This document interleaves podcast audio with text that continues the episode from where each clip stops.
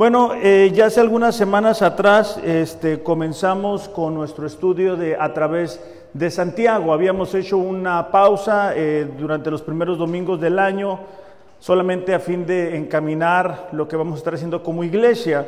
Pero el día de hoy vamos a volver a Santiago capítulo 4, vamos a estar viendo del versículo 1 hasta el versículo 10. Y el título del mensaje del día de hoy es Amistad con el mundo. Amistad con el mundo. Si ya tenemos en nuestras Biblias eh, Santiago capítulo 4, versículos del 1 al 4, vamos a leer juntos esta parte solamente para entender un poquito más el contexto. Eh, dice, ¿de dónde vienen las guerras y los conflictos entre ustedes? ¿No vienen de las pasiones que combaten en sus miembros? Versículo 2, ustedes codician y no tienen, por eso cometen homicidio son envidiosos y no pueden obtener nada. Por eso combaten y hacen guerra. No tienen porque no piden. Piden y no reciben porque piden con malos propósitos para gastarlo en sus placeres. Oh, dice, almas adúlteras, ¿no saben ustedes que la amistad del mundo es enemistad hacia Dios? Por tanto, dice, el que quiere ser amigo del mundo se constituye enemigo de Dios. Santiago ha estado a través de su carta mostrando eh, virtudes que todo creyente genuino debe de tener en su vida. Eh, eh, parte importante de esta carta es en el, en el capítulo 2 cuando habla de que la fe verdadera tiene acciones que demuestran esa fe que se dice tener. Y en este sentido, en este capítulo 4, habla de algo que sucede dentro de la vida de la iglesia y son los conflictos que existen en ella. Cuando nosotros miramos la historia de la iglesia primitiva, muchas veces nos quedamos con lo que recopila Hechos capítulo 4 versículos 32, que dice, todos los creyentes tenían un corazón y una mente. Y decimos, bueno, nosotros queremos eso, ¿verdad? Lo, lo que la iglesia primitiva tenía. Pero una vez que la iglesia comenzó a, congregarse, comenzaron los conflictos, comenzaron los problemas, comenzaron a haber eh, muestras de personas que decían ser cristianas, pero que no eran cristianas dentro de la iglesia. Y eso siempre va a traer un conflicto dentro de ella. Y es importante para nosotros como cristianos recordar que el mundo y sus creencias y sus ideas forman parte de nuestro pasado, pero no de nuestro presente. De ahí la importancia, como dice eh, Pablo, ¿verdad?, de, de no amoldarnos al mundo, de no ajustarnos a sus ideas. La semana pasada mirábamos un poquito, ¿verdad? Que Jesús oraba por sus discípulos y por nosotros también, de que estamos aquí en el mundo, vivimos aquí en la tierra, pero nuestra manera de vivir debe de ser muy diferente a la manera que vive una persona no creyente o que no conoce a Dios.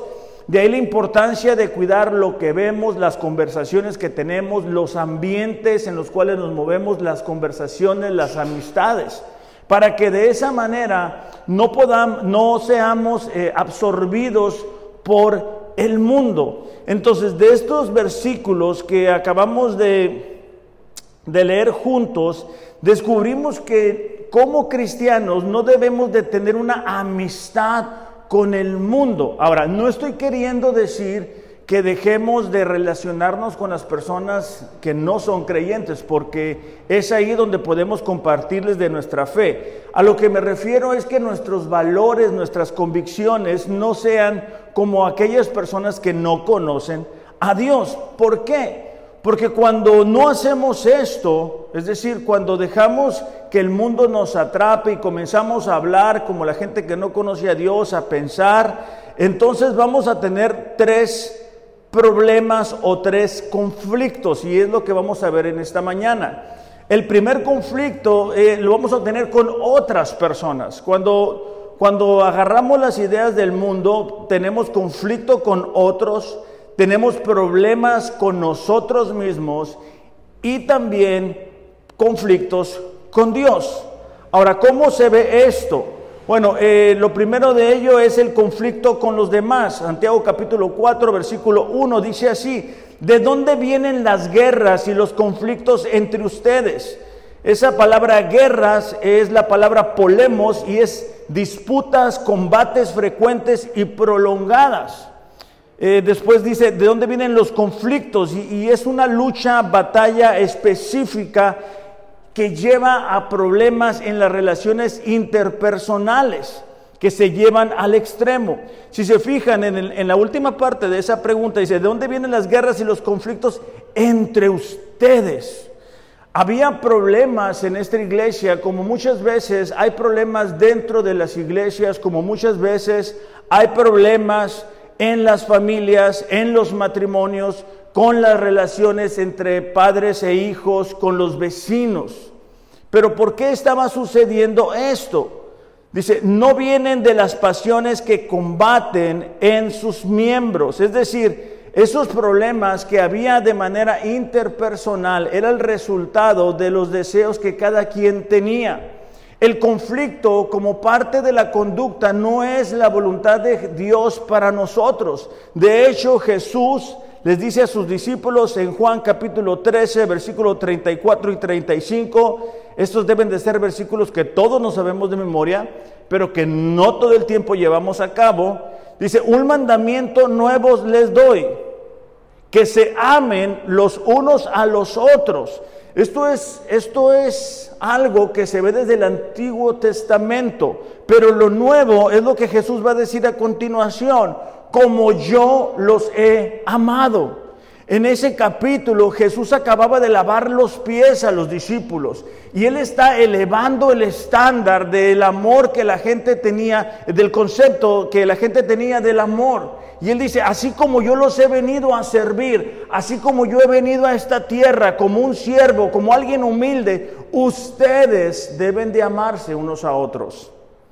Así dice, también se amen los unos a los otros. Versículo 35. En esto dice, conocerán todos que son mis discípulos. No en que pongamos una calcomanía de que amamos a Dios y que somos cristianos, no que traigamos una camiseta que está bien si la tenemos. Si se tienen, dice, amor unos por otros, si nos preocupamos unos por otros, si nos interesamos unos por otros. Esa es la manera en que la gente se va a dar cuenta que tú y yo somos cristianos. Cuando ven un desinterés por nosotros mismos y buscamos el bienestar del hermano o de la hermana.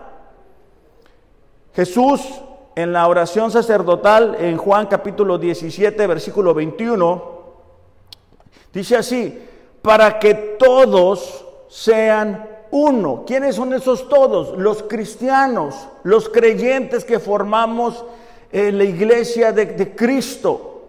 Como tú, oh Padre, estás en mí y yo en ti. Que también ellos estén en nosotros para que el mundo crea que tú me enviaste. Es decir, la unidad dentro de la iglesia es la voluntad de Dios. Ahora, cuando salimos de estas cuatro paredes, no dejamos de ser iglesia, seguimos siendo la iglesia. Aquí nos reunimos dentro de un edificio como iglesia, pero al salir seguimos siendo la iglesia. Entonces yo debo de tener el mismo interés por los hermanos, tanto aquí adentro como afuera. Déjame te pregunto esto. ¿Cuándo fue la última vez que tú le hablaste a alguien le dijiste, hermano, no te he visto en la iglesia, no, viniste al grupo de hombres, no viniste al grupo de mujeres, ¿qué onda? ¿Todo bien? Oye, ¿qué tal? Nos tomamos un café, un té, una soda, una nieve, o no nos tomamos nada, vamos a platicar. ¿O qué tal al terminar la reunión, verdad? Acercarnos unos a otros y, orar unos por otros. E, eso es el interés, eso evita los conflictos entre nosotros. Los problemas dentro de la iglesia es algo muy común cuando leemos el Nuevo Testamento, las cartas eh, paulinas. Por ejemplo, en Gálatas capítulos 5, 15, Gálatas 5, 15, Pablo dice, pero si ustedes se muerden y se devoran unos a otros. Tengan cuidado. No sea que se consuman unos a otros. Pablo no le está hablando a los incrédulos, Pablo les está hablando a los creyentes.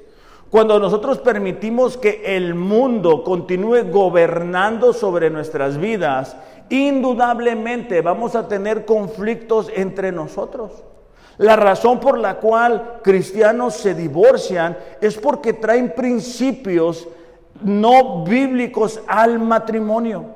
La razón por la cual las relaciones interpersonales, padre, hijo, hija, eh, o, o de la hija con la mamá, no funcionan, es porque tenemos esas ideas de antes de ser cristianos.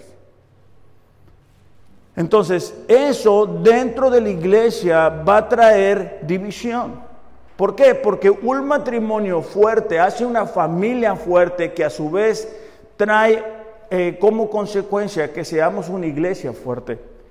Pero si yo traigo problemas con mi esposa, traigo división a la iglesia. Si traigo problemas con mis hijos, traigo división a la iglesia. Entonces yo necesito estar bien con, con, mi esposa. Y este mandamiento nuevo de amar los unos a los otros comienza en casa. O sea, comienza conmigo como esposo hacia mi esposa, hacia mis hijos. No debo de sacar ese mandamiento con el vecino. Está bien aplicarlo con el vecino, está bien aplicarlo con las demás personas, pero comienza en casa. Lo digo porque, bueno, hay un dicho, ¿verdad? Que eh, a veces somos candil de la calle, oscuridad de la casa. ¿Sí se lo sabían ese?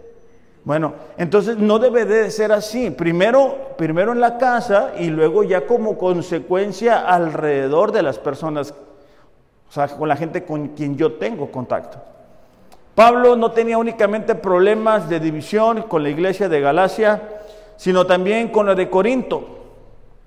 Capítulo 1 de la primera carta a los Corintios, versículo 10, dice, les ruego, hermanos, por el nombre de nuestro Señor Jesucristo, que todos se pongan de acuerdo, que no haya división entre ustedes, sino que estén enteramente unidos en un mismo sentir, en un mismo parecer. Ahora, e-, esta cuestión del conflicto entre nosotros muchas veces no nos damos cuenta que, que, se trata de que tenemos que estar en un mismo parecer. O sea, vamos juntos en una dirección. Mi esposa ahorita nos invitaba, ¿verdad?, a ser parte de, de, los grupos de hombres, de mujeres, de la lectura. Pero en el momento que digo, no, yo no voy a ser parte de eso, me estoy desfasando de lo que la iglesia está haciendo. Aquí Pablo habla de que seamos unidos en un mismo sentir, en un mismo parecer. Ella estaba dando el ejemplo, porque lo estábamos platicando en casa, de Jacob, de, todos estos hombres que, Dios bendice, pero que también prueba. Y bueno, es lo que nosotros estamos leyendo en el plan que estamos llevando. Pero si yo no estoy leyendo la Biblia, yo estoy perdido. No sé ni de lo que me está hablando ella. Ella estaba hablando de Elizabeth, del estudio que están llevando con, con mujeres, pero si, si, si, yo soy una mujer y no estoy siendo parte, pues estoy perdida. Entonces, eso es parte importante de evitar los conflictos. E, el enemigo sabe que hay un principio espiritual que un reino dividido no prospera. O sea, no hay un matrimonio que esté dividido y que prospere. No hay una, una familia dividida que prospere. No hay una iglesia dividida que prospere. No hay un negocio dividido que prospere. Si algo está dividido, deja de prosperar. Por eso es que Él busca intencionalmente que los cristianos dejen de ser parte de la vida de la iglesia. Busca hacerlos enfriar. Y de esa manera comenzamos a tener conflictos. ¿Ok? Primera de Corintios capítulo 3 versículo 1, otra vez Pablo, la misma iglesia de Corinto, dice, así que hermanos, no pude hablarles como espirituales, hablando de madurez sino como a carnales. Esto, no, esto de carnales no es una expresión de cariño que muchas veces usamos ¿verdad? nosotros como mexicanos, sino está hablando como gente que no ha nacido de nuevo, o sea, como a niños en Cristo. Les di a beber leche no alimento sólido, porque no podían recibirlo. En verdad, dice, ni aún ahora pueden. Todavía son carnales, todavía son inmaduros, Pablo está diciendo. Pues hay celos, discusiones entre ustedes.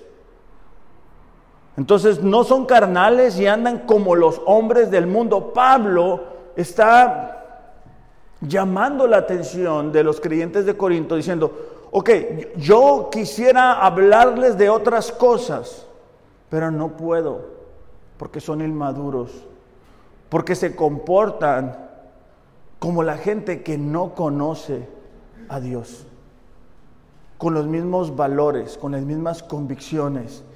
Y habiendo en este punto, dice Pablo, ya estando en, otro punto, continúan eh, en lo básico y no logran darle vuelta a la página. Hace tres domingos hablábamos que este año nos presentaba la oportunidad de avanzar, de salir adelante, pero el 2022 no es algo mágico, es simplemente la vuelta a la página de otro año, pero tenemos los mismos problemas, la misma esposa, el mismo esposo, los mismos trabajos, o sea, es lo mismo. Pero podemos tomar la decisión intencional, inteligente, de hacer los ajustes. Segunda de Corinto, capítulo 12, versículo 20. Dice, me temo, dice, que cuando vaya, está Pablo hablando a la misma iglesia, halle que no son lo que yo deseo y yo sea hallado por ustedes que no soy lo que desean. O sea, Pablo dice, ok, yo, yo quisiera que la iglesia de Corinto estuviera unida, estuvieran trabajando juntos, edificando la iglesia, todos en equipo, como un cuerpo. Pablo ha descrito en, la, primera carta a los Corintios que la iglesia, que el, grupo de cristianos son como el cuerpo humano, entonces yo, quisiera verlos así, pero por los reportes que me están llegando, me, doy cuenta que posiblemente no voy a encontrar lo que yo quiero encontrar. Y eso va a traer a mí una reacción que ustedes no quieren encontrar. Quizá haya pleitos, celos, enojos, rivalidades, difamaciones, chismes, arrogancia y desórdenes. Entonces, ¿cómo Pablo pudiera traer la buena actitud a una iglesia que se encuentra en esa condición. Es importante que nosotros como cristianos nos comportemos como tales. De ahí, lo que Mariel, mi esposa, comentaba, ¿verdad? Estar leyendo la Biblia en un año, estar en la misma página, estar platicando. Anoche nos quedamos platicando de, de lo que estábamos leyendo en la Biblia en un año. Y eso nos permite estar vinculados, ¿verdad? Pero si yo nada más sé de fútbol, de los deportes, de esto, y mi esposa está leyendo la Biblia, pues ella va a estar en un canal y yo voy a estar en otro canal, o viceversa. Entonces, eh, es importante esa parte porque cuando dejamos que el mundo inunde nuestro corazón, mis relaciones van a estar afectadas. Esa palabra eh, pasiones que, habla de, en, capítulo 4, versículo 1, es algo que nos lleva a preferir nuestro bienestar por encima del bienestar de las demás personas. Y es exactamente lo contrario a lo que Jesús nos llama a hacer. Ahora, entonces, si yo permito tener una, amistad con el mundo, voy a tener conflicto con las personas que me rodean, dentro y fuera de la iglesia. ¿Por qué? Porque lo, vemos, ¿no? A donde quiera que vamos hay pleitos, hay divisiones, está subiendo la tasa de divorcios, los trabajos, ¿verdad? Cada quien busca su bienestar y si tú estás queriendo hacer las cosas como las hacen las demás personas, vas a tener conflictos, vas a tener problemas.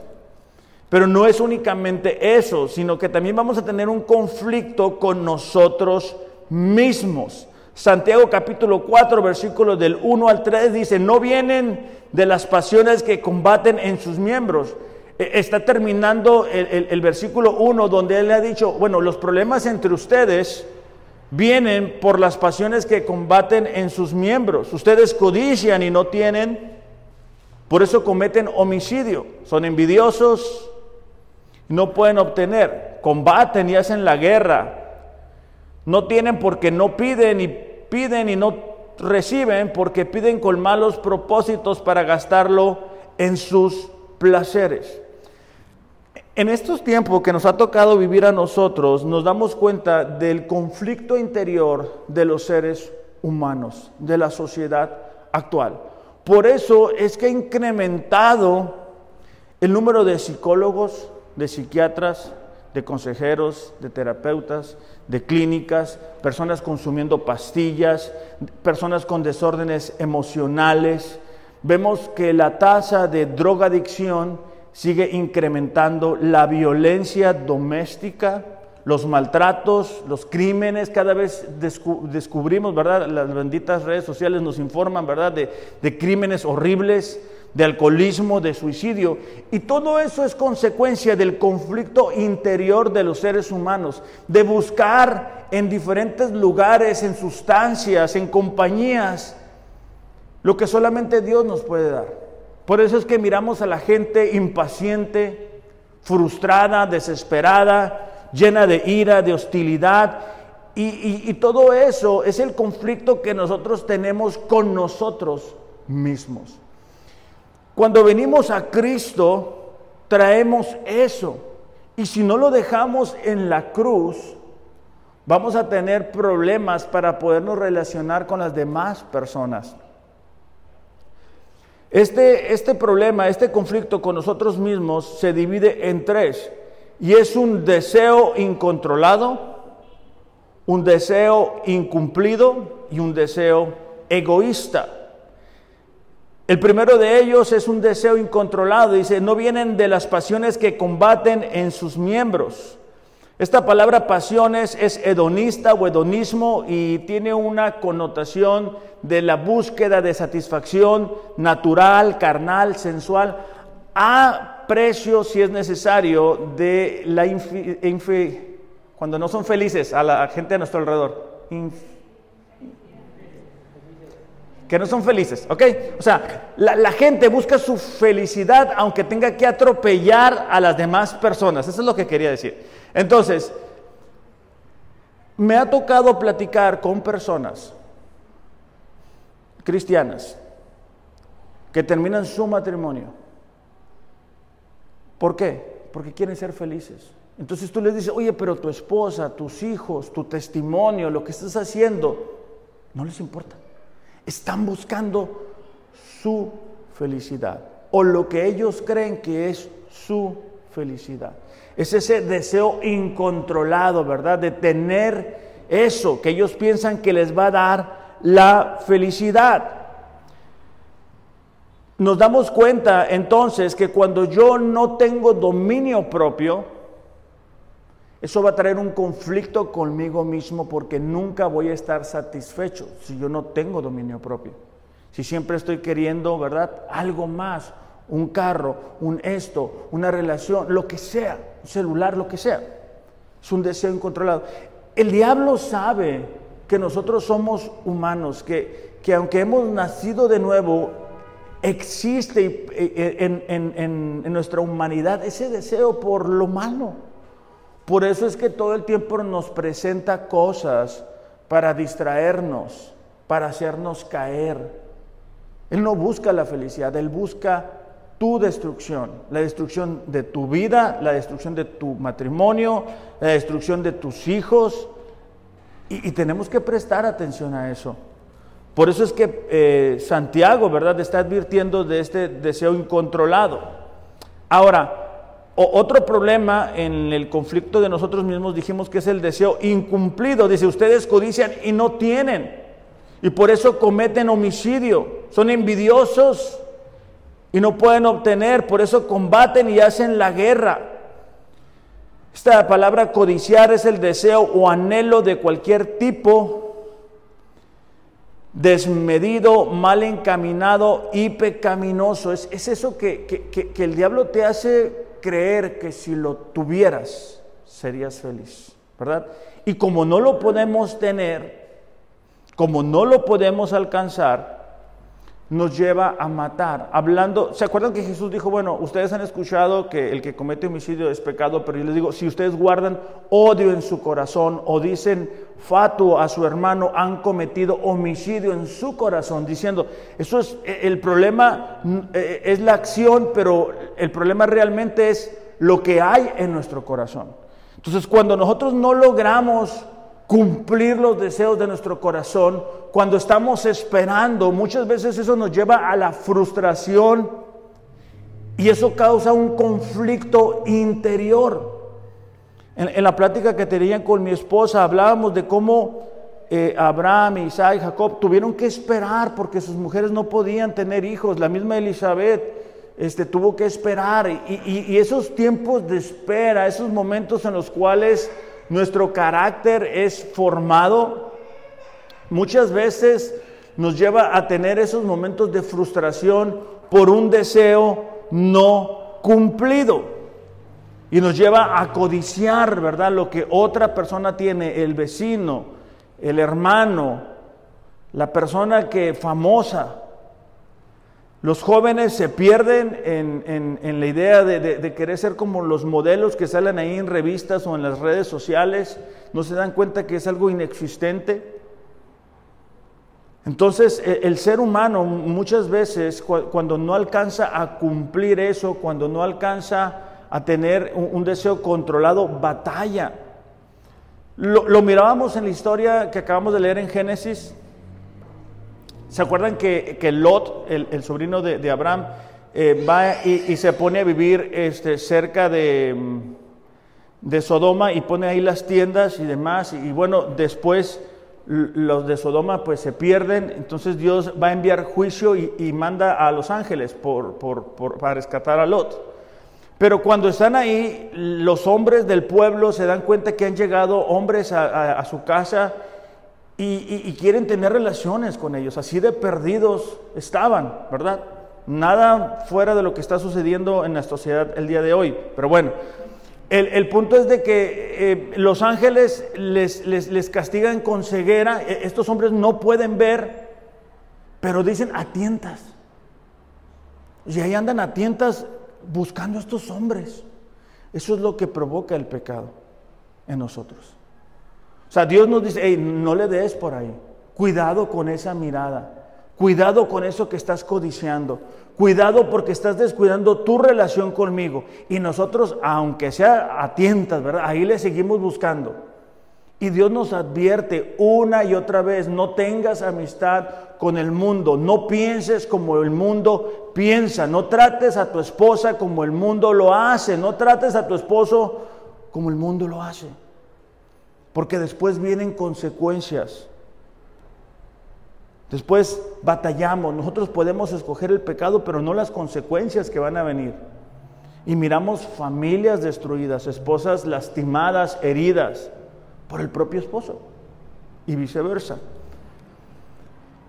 Otro ejemplo que miramos es en el Antiguo Testamento el hijo de David, Absalón, estaba tan obsesionado con gobernar a Israel que estuvo dispuesto a matar a su padre David. ¿Se acuerdan que, él se ponía fuera del reino, verdad? Y decía, no, hombre, a, la gente que llevaba una causa delante del rey, él decía, no, pues tu causa es buena, pero pues aquí no hay quien te escuche. Yo, te pudiera escuchar. Y él, y él hace una revuelta, una división en el reino de Israel y sale, este, pues como dicen, ¿verdad? Juido, este, David, el, el rey, a causa de Absalón por ese deseo incontrolado, por ese deseo que no había sido cumplido. Entonces, nosotros en este tiempo tenemos que tener cuidado porque cuando algo no se cumple, e-, es muy bonito el pasaje que dice, deleítate en el Señor y Él te concederá los deseos de tu corazón. Precioso. Pero hay veces que hay que esperar. O hay veces que lo que nosotros queremos no es la voluntad de Dios para nosotros. Y en esos momentos nuestra fidelidad a Dios es puesta a prueba. Lo vamos a hacer a nuestra manera.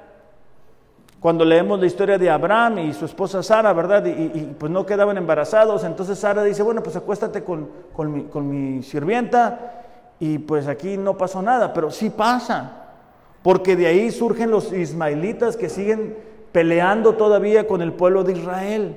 Entonces, cuando nosotros hacemos las cosas a nuestra manera, o sea, Dios cierra la puerta, pero nosotros la queremos tumbar a patadas. ¿Por qué? Porque es lo que el mundo nos dice. El mundo nos dice, ah, si tuvieras esto serías feliz. El mundo busca maneras de engañarnos, de, poner en nosotros deseos que no son la voluntad de Dios para nuestras vidas. Lo tercero que causa conflicto en nuestro interior es el deseo egoísta. Dice, no tienen porque no piden. Eh, eh, eh, estas personas, ¿verdad? Estaban tan acostumbradas a ser autosuficientes que no querían pedirle a Dios ningún tipo de ayuda. Ellos querían hacer las cosas a su manera, suplir sus necesidades por sus fuerzas. Y después dice, piden y no reciben porque piden con malos propósitos para gastarlo en sus placeres. Entonces, ¿verdad? Es de Guatemala a Guatepeor. Porque primero no piden porque son autosuficientes. O sea, no, no, se, no se rodillan, no ponen su situación, su necesidad delante de Dios en oración, sino que ellos lo quieren hacer a su manera y eh, si, si, si bien nos va es Dios ayúdame, ¿no? Entonces, pero de ahí este, de, no pedir pasan a pedir mal. O sea, tenemos que tener cuidado con lo que deseamos y decir, Señor, ¿es esto tu voluntad para mi vida? ¿Es esto lo que tú quieres? ¿Es esto lo mejor para mí?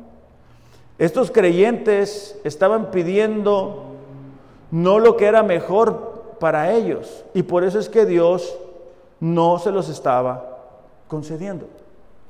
Entonces muchas veces nosotros no tomamos un tiempo y no decimos, Dios, fíjate que estos son mis planes y lo vamos a ver eso la siguiente semana más a profundidad. Este, es también, Señor, es, lo que tú quieres para nosotros, es lo que tú quieres para mi familia, para mí, en mi trabajo. Como yo, yo casi, bueno, cuando alguien me pregunta, yo siempre aconsejo, esa decisión que tú vas a tomar, cuando es un cambio de residencia, un cambio de trabajo, lo que sea, ¿cómo va a afectar eso tu relación con Dios? Porque si vas a agarrar un trabajo donde no vas a tener tiempo para Dios, no es la voluntad de Dios. Si tú vas a agarrar un compromiso económico y vas a dejar de ser fiel a Dios en, tus, en, tus, en tus, eh, tu, economía, no es la voluntad de Dios. Si tú vas a hacer algo y ya no vas a tener tiempo para Dios, no es la voluntad de Dios. Dios no funciona así. Entonces, el conflicto con nosotros mismos es el deseo incontrolado, es el deseo incumplido y es el deseo egoísta, ¿verdad? Lo que yo quiero, aunque por eso sufra mi familia, sufra mi iglesia, no me importa, yo lo que quiero hacer es lo que quiero hacer. Eso es lo que Santiago está diciéndole a los creyentes. E-, eso es lo que resulta de tener amistad con el mundo. Porque cuando yo estoy bien con Dios, cuando yo estoy orando, cuando yo estoy leyendo la Biblia, es imposible que Dios me diga que vaya en dirección contraria a lo que su palabra de Dios es. Entonces, el tercer conflicto que vamos a enfrentar es el conflicto con Dios. Santiago capítulo 4, versículo 4 dice, oh almas adúlteras. Con frecuencia esta expresión es, está puesta, ¿verdad?, en, en la Biblia, en el Antiguo Testamento, para hacer referencia a la relación que Dios tenía con Israel, su nación. Con frecuencia la nación de Israel decidía ir en busca de otros dioses, hacer sus ídolos, buscar la prosperidad a su manera. Entonces, Santiago está capturando ese ejemplo, esa ilustración, y dice, oh almas adúlteras, ¿no saben ustedes que la amistad del mundo es enemistad hacia Dios? Es decir, no podemos tener una relación con Dios y tener una relación con el mundo. Hay gente que lo intenta, y tiene un pie en el mundo y un pie con Dios, ¿verdad? Un pie en el mundial y un pie en la iglesia, un pie en, lo que le gusta hacer y un pie en el compromiso con Dios. Pero tarde que temprano uno de los dos pies se truena. No, no, no, no es compatible. Entonces por eso es que eh, Santiago dice, el que quiera ser amigo del mundo se constituye enemigo de Dios. La, palabra amistad eh, es la palabra filia y se traduce como amor. Es ese anhelo en el ser humano. Lo mirábamos en la historia de, Jacob, ¿verdad? Que trabajó eh, siete años por, por Raquel. Y luego otros siete años, o sea, ¿por qué? Por el amor. Entonces, cuando el mundo y su sistema logra atraernos tanto, vamos a ser como la mujer de Lot, ¿verdad? Cuando, cuando salen este, disparados de, de, de, Sodoma, le dicen, no mires para atrás, no mires para atrás, no mires para atrás, y la esposa de Lot miró para atrás, se convirtió en sal. ¿Por qué? Porque esa mirada, esa palabra en el idioma original, habla de, una, mirada larga y profunda con deseo en el corazón. Es cuando tú mires a tu ser amado y, y suspiras, ¿verdad? Es como cuando nosotros hombres llegamos y vemos a nuestra esposa y suspiramos por ella. No fue una mirada así nada más. Entonces, como creyentes, muchas veces vemos el pecado y suspiramos por él, ¿verdad? Ah, eso no debería de ser así. Lo que debería de ser es que suspiremos, pero por Dios. O sea, nuestra relación con Dios. Los problemas que tenemos entre nosotros, con nuestra esposa, con nuestro esposo, es porque estamos batallando nuestra relación con Dios. Tú no puedes tener una relación bien con Dios y batallar con otra persona que también tenga una buena relación con Dios. No es así. Uno de los dos o los dos está fallando en su relación con Dios y ahí se comienza a hacer bolas el engrudo porque ya no sabes cuál es la autoridad. Entonces, e, e, esta palabra eh, filios, amistad, es la misma que Jesús utilizó en Juan capítulo 15, versículo 13 al 19, donde dice, nadie tiene mayor amor que este, que uno de su vida por sus amigos, ¿no? Eh, aquí la, expresión eh, es el amor afectivo que se tiene por un ser querido. Entonces, cuando nosotros tenemos ese amor por el mundo, por el sistema, por las ideas, indudablemente vamos a tener una enemistad con Dios. O sea, esto está en la palabra, ¿ok? Le digo esto porque mucha gente dice, no, yo tengo una buena relación con Dios. No, yo, yo esto, pero no leemos, no oramos, no venimos. eso no existe, no es bíblico. Es muy emocional, es muy bonito. Me ha tocado ver últimamente artistas, ver, no, yo creo en Dios, este, a mi manera, ¿no? A mi, a mi forma. Pero eso, eso, no existe, eso es una mentira, es una locura. No es a tu manera, es como Dios dice. Entonces, eh, eso está provocando entonces una enemistad con Dios. Ahora, ¿qué hacemos con eso? O sea, si yo puedo reconocer en esta mañana que, he estado cultivando en mi corazón un amor por el mundo que me está llevando a tener conflictos interpersonales, que me está llevando a tener conflictos conmigo mismo, que me está llevando a tener un conflicto con Dios, ¿qué puedo hacer? Santiago dice, bueno, en el versículo 5 del capítulo 4 dice, piensan que la escritura dice en vano, Dios celosamente anhela el espíritu que ha hecho morar en nosotros. Está hablando del deseo que Dios tiene por cada uno de nosotros como creyentes. Santiago 4:7, sométanse a Dios, resistan al diablo y él huirá de ustedes.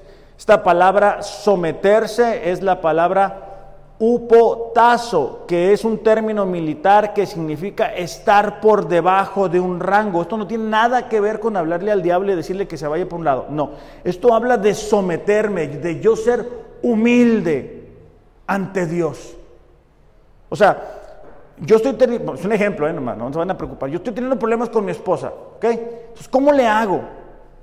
Le hablo al diablo, le digo, vete diablo de aquí, vete de mi matrimonio y ya. Eso no funciona así. No es lo que Santiago dice.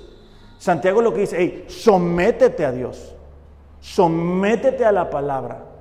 ¿Qué es lo que Dios me dice a mí como esposo que yo debo de ser?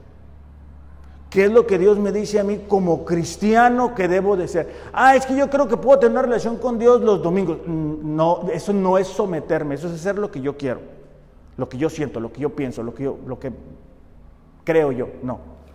Someterme es decir, Señor, aquí estoy, traigo esta situación, traigo mi vida destruida, traigo una mala economía, no me está funcionando, no, no sé cómo educar a mi hijo o a mi hija, no sé cómo ser un buen esposo, un buen líder en casa, no sé cómo manejar mi economía, no sé cómo dar testimonio de ti en mi trabajo. Entonces yo me someto a lo que la palabra de Dios dice. Entro en lo que Él me dice que debo hacer. Entonces, cuando yo me someto a Dios, cuando yo hago lo que Dios me dice que debo de hacer, eso trae como consecuencia o como un efecto el poder resistir al diablo. Es decir, esta palabra resistir es levantarse en contra de. Te voy a un ejemplo. Yo soy Alex, ¿ok? Este es el mundo. Este es Dios. Cuando yo comienzo a desarrollar una relación con el mundo y sus valores y su manera de pensar y me la paso viendo cosas en la televisión y no tengo tiempo para orar, no tengo tiempo para venir, no tengo tiempo para nada, no le hablo a ningún hermano de la iglesia, no tengo tiempo para nada de eso, todo el tiempo estoy cansado o cansada, mi relación con el mundo se va acercando. Pero si yo reconozco en esta mañana, digo, ah, caray, estoy fallando Estoy teniendo conflictos con la gente a mi alrededor, conmigo mismo, porque el, mundo no te va a poder satisfacer, siempre te va a decir que hay algo más y hay algo más y hay algo más. Estoy teniendo conflictos con Dios, ¿verdad? Porque mi relación es fría, que yo me someto, es decir, me volteo, doblo mi rodilla delante de Dios y eso trae como consecuencia que yo le doy la espalda al mundo. ¿Ok? E, eso es lo que Santiago está diciendo. Cuando, cuando yo me someto a Dios, yo me levanto o me opongo a lo que el enemigo ha estado plantando en mi corazón. Entonces, continúa diciendo en el eh, capítulo 4, versículo 8, acérquense a Dios y Él se acercará a ustedes. O sea, Dios no está jugando las escondidas, ¿verdad? A veces tenemos esa, idea de que, ¿dónde estás Dios? No, está donde mismo. Esa no es la pregunta. La pregunta es, ¿dónde estás tú? ¿Dónde está tu corazón? Porque con frecuencia, como, como a veces suele suceder, se nos olvida que lo que somos y lo que tenemos es gracias a Dios. O sea, el trabajo, la esposa, la familia, la salud, es gracias a Dios. El carrito, la bicicleta, los pies, lo que, sea que tengamos. Entonces dice, acérquense a Dios y Él se acercará a ustedes. Pero si yo estoy concentrado en el mundo, en lo que yo quiero, en la chamba, en, lo, en mis metas, en lo que yo quiero hacer, eso no es acercarme a Dios. No habla aquí de acercarnos físicamente, porque podemos decir, bueno, yo estoy aquí. No, está hablando del corazón. Nuestros pies nos trajeron aquí, pero nuestro corazón nos lleva a acercarnos a Dios o a alejarnos de Él. Acérquense a Dios y Él se acercará a ustedes. Fíjate la siguiente parte. Limpien sus manos, pecadores, y ustedes de doble ánimo, y purifiquen sus corazones. Esto nos habla de la importancia para nosotros de la limpieza espiritual. esa palabra de, limpien las manos tenía que ver con la prescripción ceremonial judía para los sacerdotes. ¿Se acuerdan que en, el Antiguo Testamento no, se acercaban al lugar santo, solamente los sacerdotes? Y esa limpieza que ellos tenían que hacer para desempeñar las funciones es la misma que nosotros deberíamos de tener. Pero al, no existir ya el templo de esa forma, pues a veces venimos pues así, ¿verdad? y no pedimos perdón. Al, comenzar la reunión a mí me gusta ver, eh, Carlos tiene la costumbre de acercarse ahí, ponerse a orar por él, por la iglesia, para que podamos tener un encuentro con Dios. Y, es, un buen ejemplo de lo que nosotros deberíamos de hacer. Señor, aquí estoy, o sea, cámbiame, transfórmame, ayúdame. ¿Qué, qué, qué es lo que tú me quieres decir? No estar, ah, no, no, no, esto, no lo voy a hacer yo, ah, no, esto no, no, esto no me conviene, ah, no, esto, esto me incomoda, esto no me parece. No, sino qué es lo que Dios está diciendo. Por eso es que les digo, traigan su Biblia, lo leemos juntos y vemos qué es lo que Dios nos quiere decir. Entonces, cuando nosotros nos acercamos a Dios, Dios se acerca a nosotros. Hay ocasiones en las cuales le estamos pidiendo a Dios por algo y por algo y por algo y por algo y tenemos la idea, ¿verdad?, de que Dios no, no nos escucha. ¿Por qué? Pues porque hay pecado en nosotros. Isaías 1.15, vamos a leerlo por favor. Isaías 1.15. Dice así.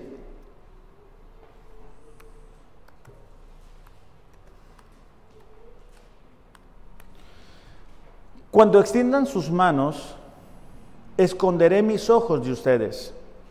Lo dice, sí, aunque multipliquen las oraciones, no escucharé. Sus manos están llenas de sangre.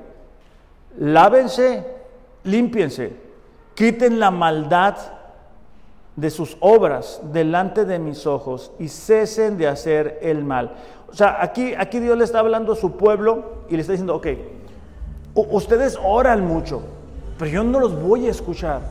¿Por qué? Porque ustedes están adorando al mundo, están pecando deliberadamente. Yo les he advertido una y otra vez y otra vez. Entonces Dios dice que acaso piensas que no me doy cuenta de tu pecado? ¿Acaso no, no crees que me fijo lo que hay en tu corazón? Ve y pide perdón. No ante una persona, delante de Dios. ¿Ok? Jeremías 4:14 dice, lava tu corazón de maldad, oh Jerusalén, para que seas salva. Lava tu corazón de maldad, oh Jerusalén. Y luego continúa diciendo, ¿hasta cuándo permitirás en medio de ti los pensamientos de iniquidad? ¿Hasta cuándo? Continúa diciendo Santiago, ¿verdad? Esas personas de doble ánimo, esas personas que tienen eh, amistad con el mundo y amistad con Dios, ellos creen que tienen una relación con Dios. Versículo 9 de Santiago capítulo 4. Aflíjanse, lamentense, lloren, que su risa se convierta en lamento y su, y su gozo en tristeza. Aquí no está hablando, ¿verdad?, que quiere vernos Dios llorando, sufriendo toda la vida. Aquí está diciendo, hey, cuando veas tu pecado, cuando veas que tienes amistad con el mundo, lo que espero es que te arrepientas, es que llores, es que te des cuenta que te estás alejando de mí, es que haya un quebranto en tu corazón.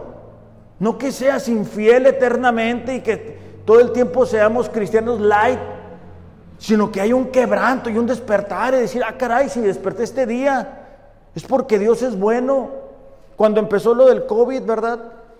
Eh, muchos tenían miedo de, ay, nos vamos a morir y qué va a pasar. Y, y, entonces sí, ¿verdad? Le echábamos ganas, pero ya pasó, ya nos dimos cuenta de que de eso no nos vamos a morir, gracias a Dios. Y entonces, bueno, nos relajamos. Y eso no debería de ser así.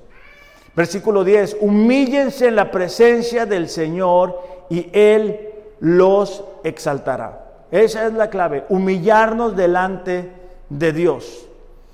Dice, hermanos, no hablen mal los unos a los otros. El que habla mal de su hermano, juzga a su hermano, habla mal de la ley y juzga la ley.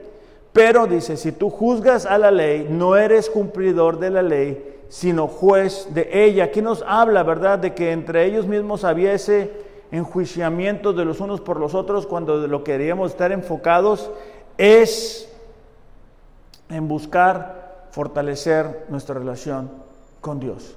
Entonces, iglesia, e, esta mañana yo quiero invitarles a que hagamos un inventario en nuestro corazón y veamos si estamos desarrollando una amistad muy profunda con el mundo y si ese es el caso, darle freno, ser humildes y reconocer, porque eso siempre va a traer conflicto con los demás, conflicto con nosotros mismos y conflicto con Dios.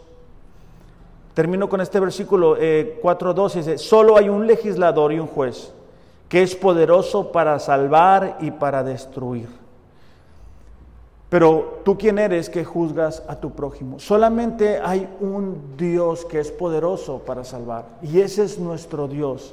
Y cuando tenemos una relación viva, diaria con Él, no importa lo que venga en nuestra contra, importa quién está a nuestro favor. Vamos a cerrar nuestros ojos solamente para orar y despedir este tiempo. Padre, te damos gracias en esta mañana. Señor, gracias por tu amor, por tu fidelidad, por tu cuidado, por tu protección. Padre, esta mañana reconocemos que algunos de nosotros quizá hemos comenzado a cultivar una relación con el mundo. Pedimos que tu Espíritu Santo, Señor, sea sobre nosotros, aún por las, personas que nos ven a través de las redes, Señor.